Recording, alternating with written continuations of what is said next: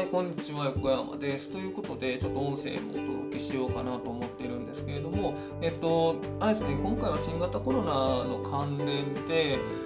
で、えっと、まあ、すでにもう第3波超えが見えてるんじゃないかっていう話も出てきてて、で、まあ、これ、あれなんですよね、こう、すでに第3波というか、あの緊急事態宣言、前回のを閉じる前に、もうすでに専門家さんにはこういう風になるんじゃないのって指摘されてて、で、まあ、その通りになってるというか、それよりもちょっと早いペースで来てるっていう感じなんですね。まあ、なんかデルタ株がそれだけ影響力をかなり持ってるなっていうところなんですけれども昨日時点で東京の新規感染者数が1308人ということで自分がずっと東京の数字を追ってきてたっていうのがあって東京が一番感覚として分かりやすいからあのそこの数字を載せてるんですけれどもあの東京だけじゃなくって、えー、1都3県と呼ばれるような神奈川、千葉、埼玉あたりも増えてきてるっていう感じですね。で、埼玉、ちょっと埼玉に住んでるもんだから、その埼玉のデータも見てるんですけれども、埼玉に関しては、やっぱり東京からのにじみでみたいながちょこちょこあるっていうようなことが報告されてるっていう話なので、まあ、その東京というかいわゆるその大都市が中心となって広がっていくっていう構図は変わってないよなっていう感じですね。まあ当然っちゃ当然なんですけどね。でまあそこで心配になってくるのはこの状況下で本当にオリンピックやるのかっていう話ですよね。まあそもそも東京ですごい感染者数が増えてるっていうところがあってでその中であの、まあ、もしかしたらいろんなとこからあの一応チェックしてるとはいえ事前検査してるとはいえ、まあ、こっち来てから発症するっていう方もいらっしゃいますし、まあ、その向こう出るタイミングでは発症してなかったけれども分かってなかったけれどもこっち来て分かった感染してるのが分かったとかっていうのもね全然あるし、まあ、そういう報告も出てきてるしっていうところで、まあ、その辺が心配ではあるなっていう感じですね。でしかもあのこれちょっとよ本当良くないなって思ってるのが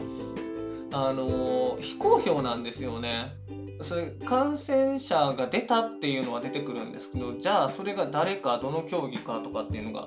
確か出てきてなくってでそれ出さないって言ってるんですよね。オリンピック委員会だったかな。忘れた。組織委か、えーと、IOC か。多分組織委かな。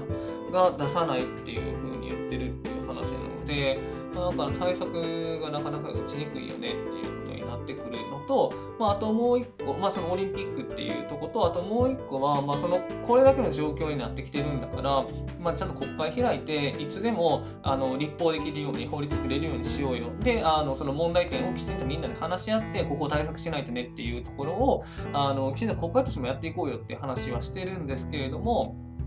まあ、政府としては開きたくないっていうことで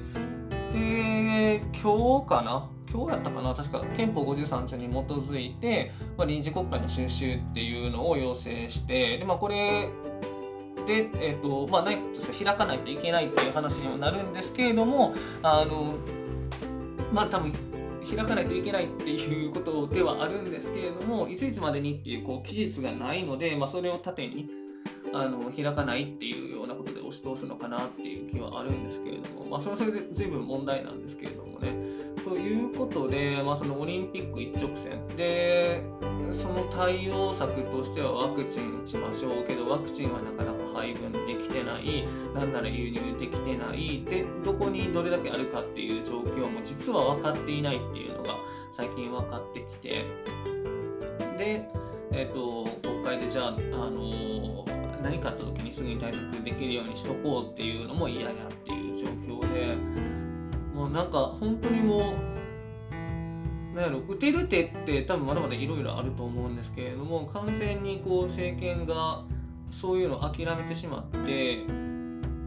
神頼み状態に入ってしまってるなっていうのがあるので、まあ、実際結構怖いなっていうのは感じているところです。まあ、この後ねどうなっていくかっていう分かんないんですけれどもあの緊急事態宣言の効果っていうのも、まあ、どうやらなさそうだっていうことが分かってきたので、うん、なさそうだは言い過ぎかもしれませんけれどもねこれからもしかしたらまたちょっと減るのかもしれないですけれどもまあねけど1000人ペースとかで毎日ね増えていっていくことになったら本当に相馬、えー医療体制が逼迫するだろうな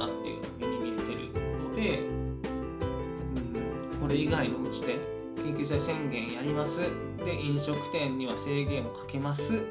以外の打ち手っていうのが間違いなく必要なんですけれども、まあ、それが見えてこない